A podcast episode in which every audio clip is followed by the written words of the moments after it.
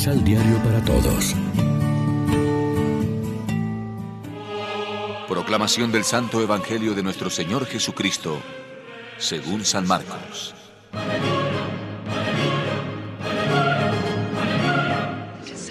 Mientras tanto, los maestros de la ley que habían venido de Jerusalén decían: Está en poder de Belcebú, jefe de los demonios. Por eso puede echar a los demonios. Jesús les pidió que se acercaran y empezó a explicarles por medio de ejemplos. ¿Cómo puede Satanás echar a Satanás? Si una nación está dividida en bandos, no puede durar. Tampoco una familia dividida puede mantenerse.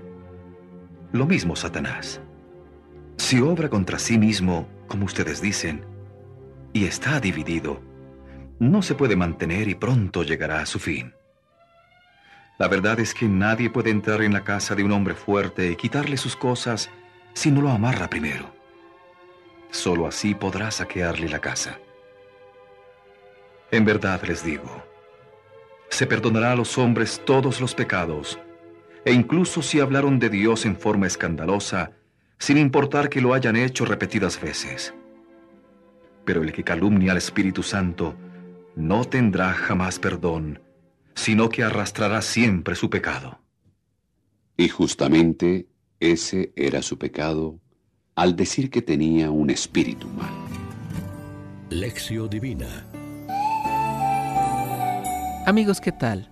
Hoy es lunes 24 de enero. La iglesia se viste de blanco para celebrar la memoria de San Francisco de Sales, obispo y doctor de la iglesia, y a esta hora, como siempre, nos alimentamos con el pan de la palabra.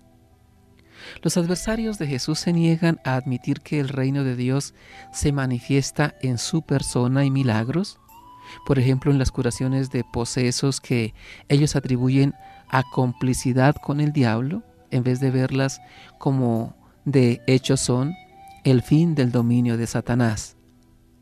Desde Jerusalén han venido unos letrados inquisidores que oficialmente califican a Jesús de endemoniado tiene dentro a Belcebú y expulsa a los demonios con el poder del jefe de los demonios.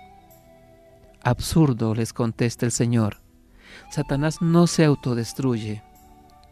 Si yo lo venzo, es porque soy más fuerte que los poderes del mal. Los poderes del mal tienen nombre propio en el Evangelio de hoy, así como en el resto de la Biblia.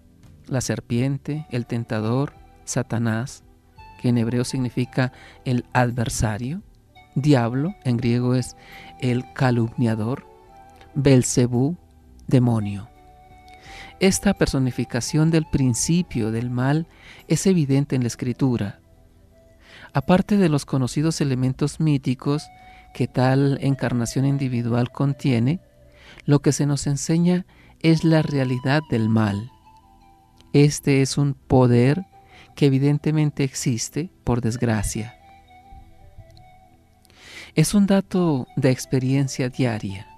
Está ahí presente en tantas situaciones de pecado, dentro y fuera de nosotros, encarnado en la tentación y en cuantos obran mal y pecan, optando por la violencia y la destrucción, la corrupción y la injusticia, el odio y el rencor, la casa del hombre, el abuso y la explotación, la violación de los derechos de la persona, el egoísmo y el desamor.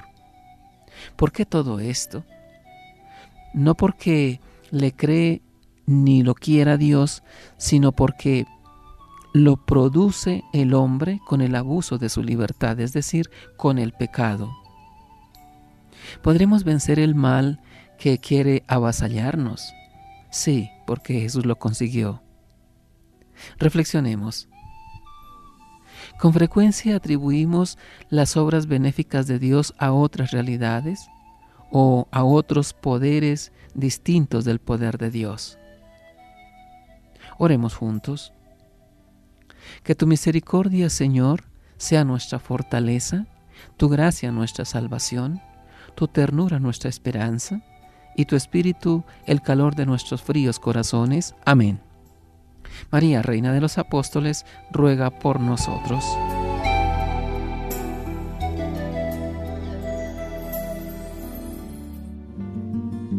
Complementa los ocho pasos de la Alexio Divina adquiriendo el emisal Pan de la Palabra en Librería San Pablo o distribuidores.